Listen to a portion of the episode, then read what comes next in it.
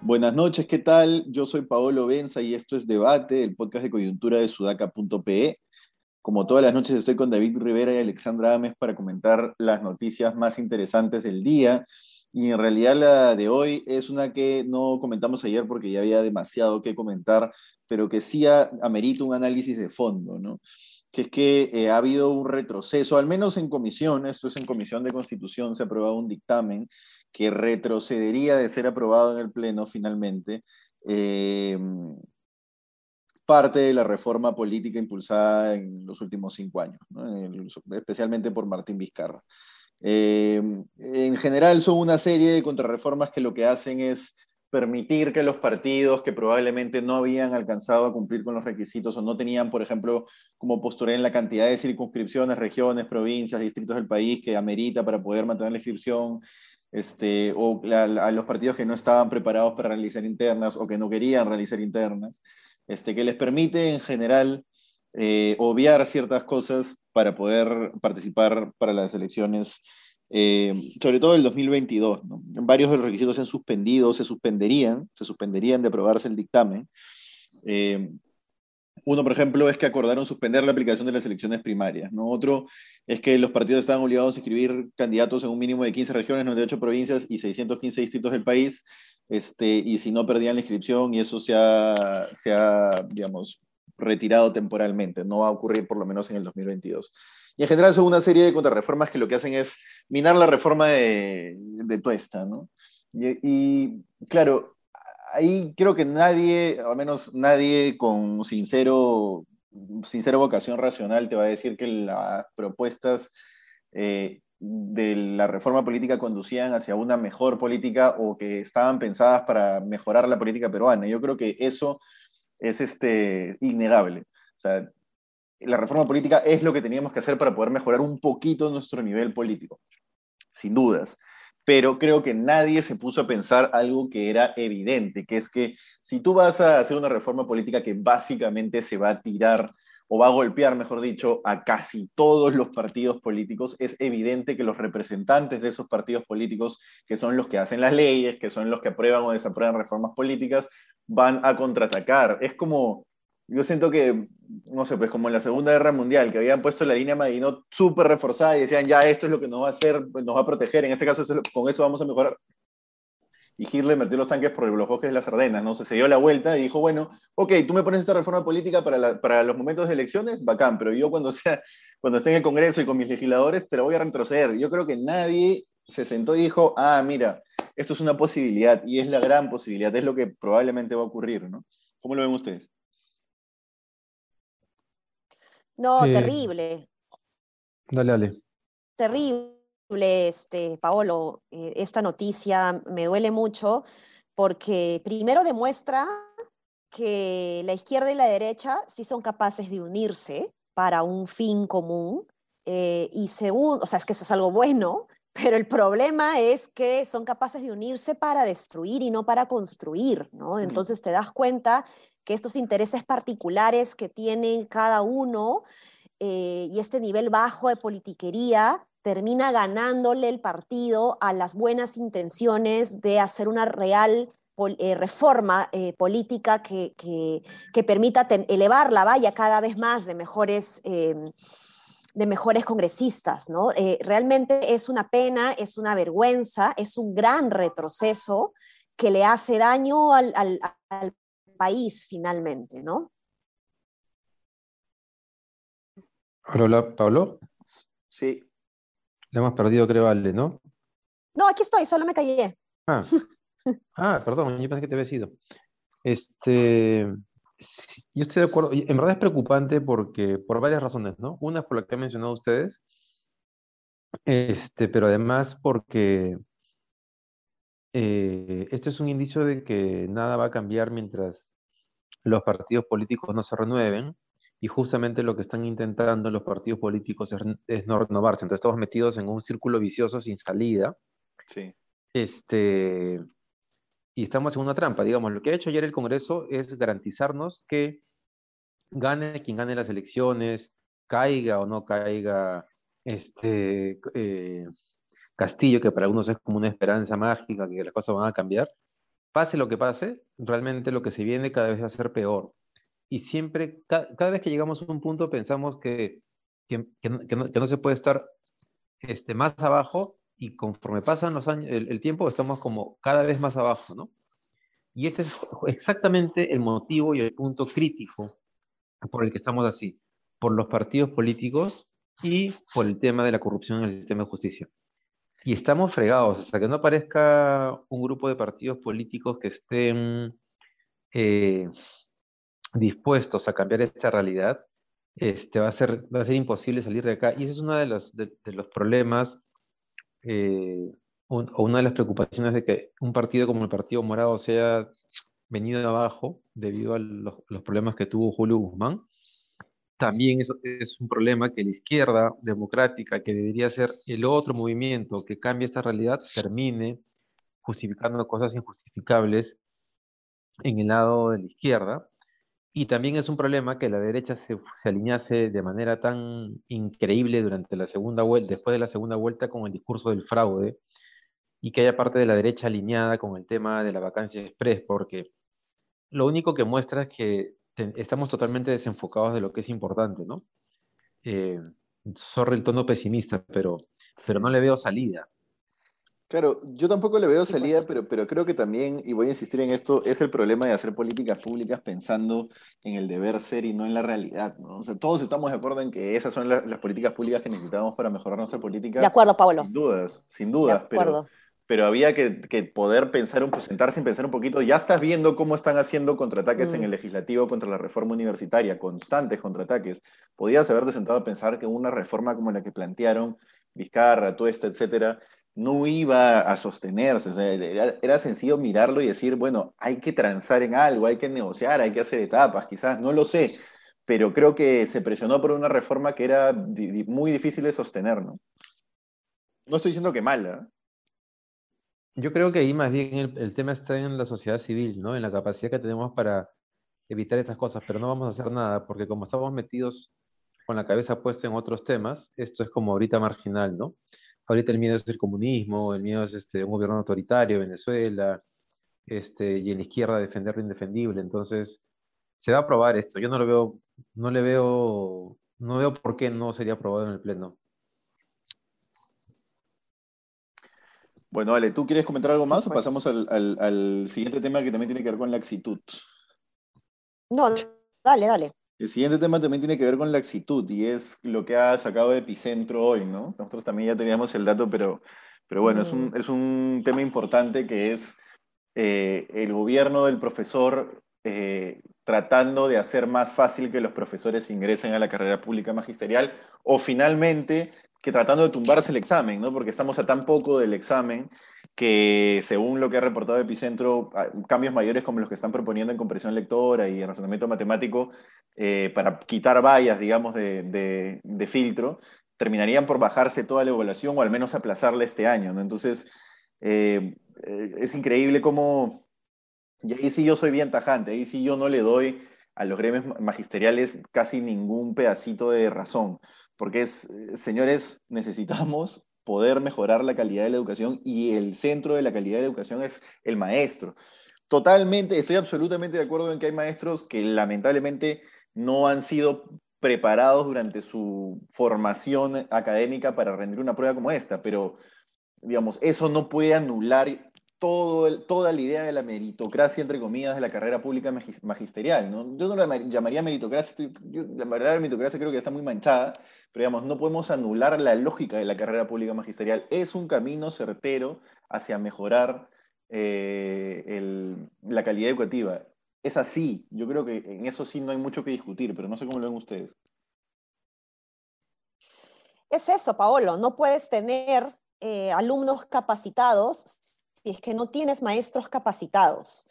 Y yo no entiendo cómo un maestro cuya función es enseñar y calificar el nivel de aprendizaje de los usuarios, se niega a, a evaluarse, ¿no? O sea, la evaluación es sumamente importante, justamente para ver cómo vamos, ¿no? Y yo estaría feliz más bien de que, de que, de que me evalúen para constantemente ponerme eh, metas, digamos, y seguir mejorando y ver cómo puedo eh, adquirir mejores herramientas cada vez nuevas que me puede poner el Ministerio de Educación, etcétera, ¿no? Entonces, el, el, el, aprendizaje es, es, es continuo y necesitamos definitivamente a los mejores si realmente queremos que la escuela pública eh, despegue como, como esperamos, ¿no? que se entregue la calidad del servicio como se espera. a mí me daría particularmente vergüenza ser una maestra de escuela pública que se niegue a ser evaluada. ¿no?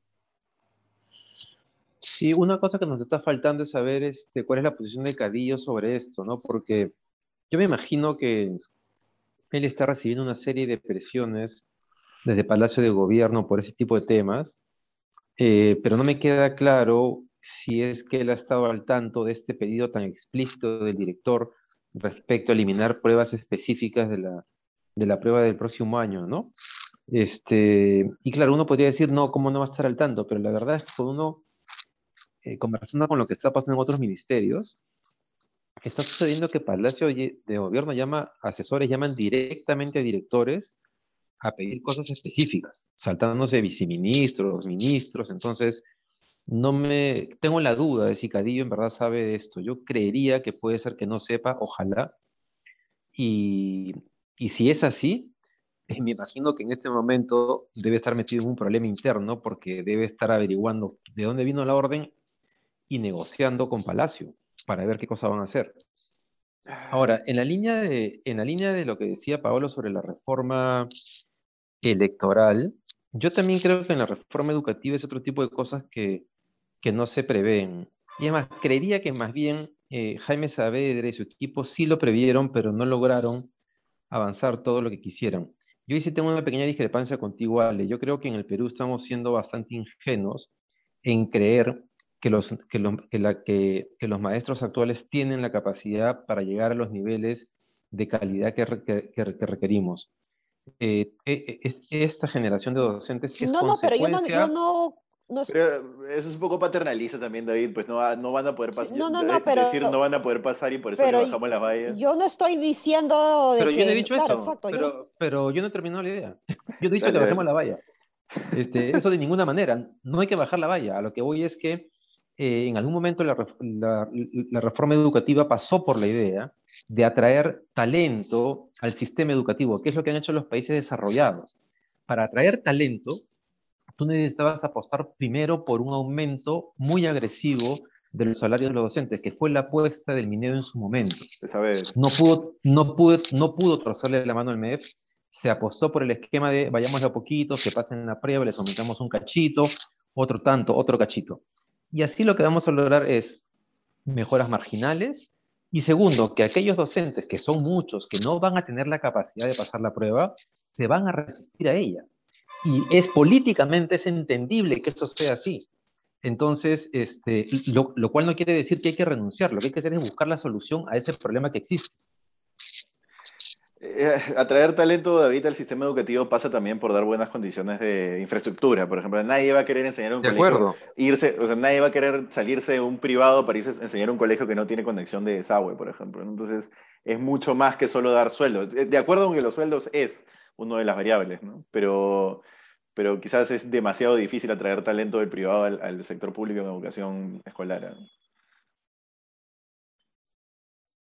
Sí, a ver, lo que es que es que David, lo que pasa es que tú has dicho que, que, no estás de acuerdo conmigo en algo en donde estoy de acuerdo contigo en lo que has dicho, entonces por lo tanto estaría en desacuerdo conmigo misma. No entiendo, nunca he dicho, nunca he dicho que, que, hay que ponernos en contexto, evidentemente, hay que ponernos en contexto. No, no, no, yo me refería pero es que, pero, pero, a, a tu, pero es que, a ver, yo te, a ver, que no van yo, a querer pasar hablar, la prueba. Yo, yo, te dejé hablar, pero yo, ya, yo te dejé hablar en su, es que, ya, es que yo te dejé hablar en su momento cuando me aludiste, cuando, cuando aludiste a algo, entonces, pucha, ahora déjame terminar la idea también, ¿no? Porque me dijiste que yo estaba de acuerdo, eh, que tú estás en contra de algo que yo no había dicho, entonces cuidado con eso, ¿no?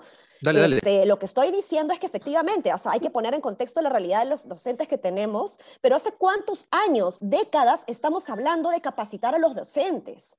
Y, y hemos dado un montón de, de, de, de, intentos de reforma con paciencia, programados, y son los docentes los que siguen boicoteando este proceso. Entonces, ya basta. O sea, en un momento, llega un momento en el que uno tiene que decir, ya basta, y este, generar efectivamente un proceso en donde los mejores realmente sean los que asciendan en términos salariales y de, remuneración en general, y, e ir expectorando a aquellos que simplemente no dan más y no deberían estar, ¿no? Sí, lo que pasa es que estoy de acuerdo contigo con eso. Lo que es, solamente estaba diciendo que creo específicamente con tu afirmación que si yo fuese un docente, me daría vergüenza no dejar que me evalúen. Lo que pasa en el sistema educativo peruano es que buena parte de los docentes, como son consecuencia de este mismo sistema educativo, en realidad no van a estar capacitados para pasar las pruebas. Y para que estén preparados, pero habría que capacitarlos. Eh, Ale, pero ahora, estoy terminando ahora yo. Están capacitando. Es que, no Ale, ahora, ahora, Ale, un ratito, espérame. Entonces, escúchame un ratito tú, un ratito para terminar mi idea, si no, no, si no, no puedo terminar este, la idea completa. Lo que pasa es que el costo para el sistema es muy alto, como tú dices, de pasar años de años capacitándolos, cuando lo que debería haber es un mecanismo justamente de lo que tú has dicho. Debería haber un mecanismo realista que, eh, eh, que implique sacar a los docentes que no están capacitados y que no van a estar capacitados y que son los que políticamente se van a resistir justamente a la reforma. Y no podemos esperar que eso no pase con un sistema que tiene tan pocas condiciones de atraer talento hacia el sistema educativo, porque esas condiciones no existen. Ya, pero es que, a ver, o sea, no es que, yo insisto, o sea, si yo fuese docente de escuela pública, a mí me daría vergüenza no dejarme que me evalúen. ¿Y por qué lo digo? Porque tienen mil y una oportunidades. No es que no, rindes el examen y te vas. O sea, han tenido mil y una oportunidades. O sea, si, si sales mal en, en, la prueba, te capacitan para que mejores. Rindes otra vez la prueba y te vuelven a capacitar para que mejores. Y así no pasas eso, ya pues, ¿no? Claro, estoy de acuerdo contigo. Eso es lo que está pasando. Esa es la realidad. A lo que voy es que justamente hay docentes que así los capacites no van a llegar a alcanzar el nivel que requerimos en el sistema educativo. Y esa es una realidad que hay que asumir. Entonces, estas personas que están en ese sistema van a tener dos opciones. O se van a resistir a la reforma, que es lo que está pasando, eh, o tienes que ayudarlos a salir del sistema. Pienso en voz alta, simplemente. Darles un incentivo económico enorme y que se vayan. ¿Cuál es el problema? Que para llenar ese espacio, tú requerirías un incentivo económico para atraer gente capacitada a enseñar en escuelas públicas. Y ese incentivo económico no existe. ¿Qué pasaría si se van? Entrarían otros medios más o menos omisios. Entonces, en general, la reforma tiene una pata muy, coja muy fregada y es que no existen los incentivos económicos para atraer gente capacitada eh, para, para hacer la reforma que se requiere y no hay incentivos para que los que están mal los saques del sistema. Entonces lo que van a hacer es resistirse políticamente a través de los gremios y los partidos políticos, que es lo que está pasando ahora. De acuerdo, de acuerdo con eso, David. Sí, sí tiene que haber, o sea, si tú planteas una carrera pública, digamos, tiene que haber incentivos económicos para esa carrera pública y tienen que ser mucho más potentes que lo que hay, sin duda. Oye, y, y, y, digamos, por ejemplo, ¿no? En el caso de Servir, que también hemos hablado hace unas semanas, porque la gente siempre habla que los gobiernos de izquierda son un desastre y los de derecha son maravillosos. ¿Qué gobierno paró la reforma de servir? El de PPK. ¿Por qué? Por un tema presupuestal. Porque, porque la reforma, por ejemplo, del servicio civil implica gastar más dinero en funcionarios públicos, ¿no es cierto? Más capacidades, más, más, remuneración. Como era más plata, la pagamos. Pero lo que voy a decir, David, siguiente es, eso no implica que esté bien que los profesores no quieran tener filtros para, en el examen, o sea, que quieran quitarle los filtros a los exámenes de los profesores. De acuerdo contigo, eh, no está bien, pero, políticamente es esperable. Es esperable, correcto, como hablábamos sobre lo primero, ¿no? Pero distinto porque una cosa es el legislativo donde hay representación de casi todas las fuerzas políticas y otro el ejecutivo. No sé con qué otro gobierno se hubieran querido bajar la carrera pública magisterial como con este en específico. No sé si otro, ¿eh? Pero bueno. Claro, ahora tienen a alguien en Palacio que está alineado, digamos, con lo que ellos quieren, ¿no? Así es. Con bajarse la reforma.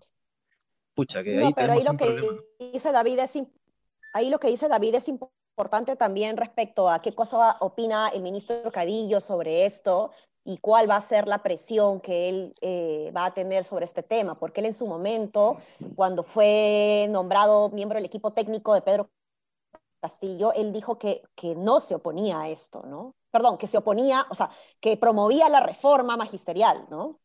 Es verdad. A él, le han preguntado por ese tema en particular en la campaña, incluso creo que después de la segunda vuelta, cuando ya se le, se y es cierto también ahora que lo dices, que cuando él respondía esta pregunta y decía que estaba a favor de las evaluaciones, sí agregaba, y no recuerdo qué tema en particular era, pero que tenía ciertas observaciones al sistema de evaluación que se está implementando. Habría que hacer ahí un, una búsqueda o esperar que Cadillo diga qué cosa es lo que va a hacer, ¿no? Pero debe estar en problemas. Bueno, sí, es verdad, es correcto. Ahora, el último tema del día es un tema en el que le voy a sacar un poco de cacha a David, porque él, David, tú dices que tú has dicho que es solamente la inflación, ¿no? La que depende de, factores internacionales principalmente. Pero yo recuerdo que tú en algún momento no hiciste esa separación y ambas cosas, tanto el precio del dólar como la inflación, dijiste que dependían de factores internacionales. Pero cortito para... Te voy a hacer una apuesta en este momento. Apostemos un chifa para los tres, como el que pagó Ale para que, para que revisemos qué cosa, qué cosa discutimos y qué cosa dije. Si dije lo que tú has dicho, yo pago el chifa. No, no, dejémoslo ahí. El, chifa, el chifa es para, para nuestros oyentes, para nuestros oyentes. A ver, ¿quién dice qué en qué episodio lo dijo? Vamos, a, vamos a hacer a los archivos, está bien, está bien, pero todavía no cerremos esa apuesta. En fin, Velarde ha dicho hoy día que sin incertidumbre política estaríamos con el dólar en 3.70. El dólar hoy día está alrededor de los 4.10, 4.11, se ha estabilizado, yo no tengo exactamente el precio, pero Velarde ha dicho que estaríamos alrededor de 3.70 sin incertidumbre política y ha dicho además algo importante, que es la razón por la cual yo creo que Velarde tiene ese valor para un montón de personas. Es, Velarde ha dicho, artificialmente podríamos seguir desde, desde el Banco Central de Reserva comprando y vendiendo, eh, manteniendo un poco la estabilidad de la moneda, pero eso es, sigue siendo artificial, ¿no? se puede hacer, y de hecho el BCR lo ha hecho durante muchísimos años, es casi lo único que hace, moneda de inflación, este, además que están ligadas, pero pero digamos, él es consciente, y eso es importante, de que no es que desde el BCR puedas fijar o estabilizar o inmovilizar el tipo de cambio, sino que el tipo de cambio se va a mover de acuerdo a factores como la incertidumbre política, a pesar de que David no creía hace una semana. ¿Cómo lo ve? ¿Qué cosas no creía? No entiendo. Que la incertidumbre política afectaba el precio del dólar. Pero si esto lo. Pero, no, mira Chile, voy a decir... mira Colombia. Tú decías, mira Chile, mira Colombia. Paolo, ¿cómo voy a decir eso? a ver, te, te, voy a apostar tres chifas, te voy a apostar. Oye, Paolo, tú te pareces mucho a la para derecha el que lo identifica. ¿ah? Dios mío. Ya, está bien, está bien. Ya, entiendo por qué quieres vacar a Castillo. Ah, en fin. Está bien, está bien. Bueno, dale. Oye, pero además de lo que has dicho, Paolo, este, Velarde también ha, dicho otra, cosa, ¿no? Y es que eh, si bien para este año el PBI ha aumentado un poco la expectativa del PBI, para el próximo lo está ajustando un poco a la baja. Y yo creo que más bien se está cuidando, porque ha dicho que está vinculado justamente a las expectativas empresariales. Y lo ha ajustado un poco a la baja, pero yo creo que conforme pasen los meses, lo más probable es que más bien tengan que seguir ajustándolo hacia la baja, ¿no? Peligroso. Sí, eso, perdón, Ale, pensé que ibas a, hablar tú. Es peligroso porque la, ¿cómo decirlo? La proyección de recaudación fiscal del Ejecutivo se basa en parte en el dinamismo de la empresa privada y el crecimiento del PBI. Entonces es peligroso que, se esté recortando ya desde ahorita, ¿no? Eh, Ale, ¿tú comentas algo?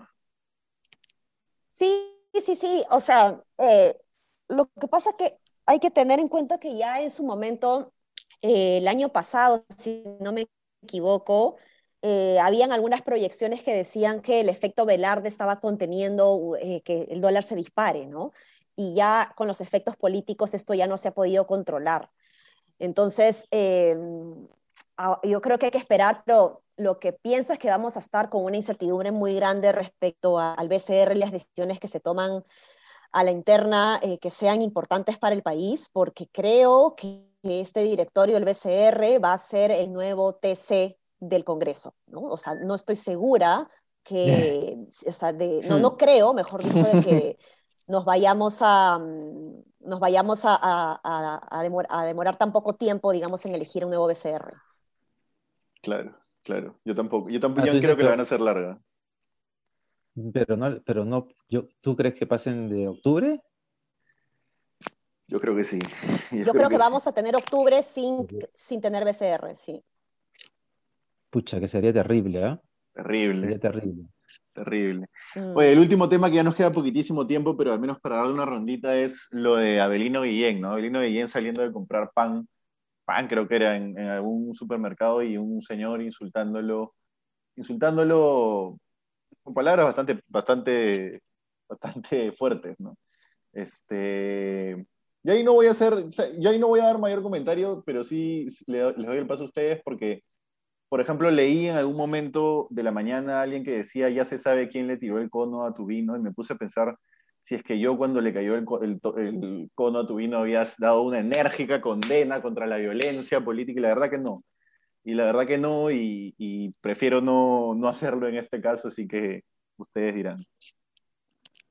Mira tú, Gim, ¿qué, qué- Bueno, yo felizmente sí. Dale, dale, dale. No, di- digo, digo, ya con miedo, dice David, dale. No, digo, yo este, eh, sí en su momento condené lo de tu vino, ¿no? Pero no voy a negar que me dio un poquito de risa y eso es una agresión física que evidentemente eh, es, es más dura, ¿no? Eh, es más dura y, y eso se tiene que condenar públicamente, ¿no? Es verdad lo que dicen ambos. ¿ah? Yo no me había puesto a pensar en eso. Creo que yo también sentí algún tipo de satisfacción cuando el cono voló hacia tu vino y eso está mal, porque en realidad habría que condenar a ambos, ¿no? Este, sí, eso. Bacán. Eh, nada, ese ha sido el podcast por hoy. En un día que además, quizás como última, último comentario diré, ha ocurrido un incidente con la congresista Norma Yarro y ha, ha salido ella a disculparse, creo yo exageradamente, o sea, no exageradamente, digo que creo que no tenía que disculparse tanto, no creo que lo que le ha pasado ha sido una cosa que le puede pasar, es una posición personal, le puede pasar a cualquiera, no, no, no, no meritaba tanta disculpa. La gente en el home office pues termina haciendo sus tareas de, la casa mientras está en ciertas reuniones, no me parece eso algo terrible, ¿no? Y, y, bueno, todo lo que ha ocurrido con ella ya es parte del azar. Entonces, nada, ese es el cierre. No sé si quieren comentar cortito eso o, o despedimos. Vámonos nomás. Listo, eso ha sido todo por hoy y mañana no se olviden de ver a Patricia del Río en la mañana, de seguirnos en nuestras redes, Facebook, Twitter, Instagram, YouTube, Spotify, SoundCloud, etcétera, y en buscarnos en sudaca.p. Hasta mañana. Chau, chau. Hasta mañana.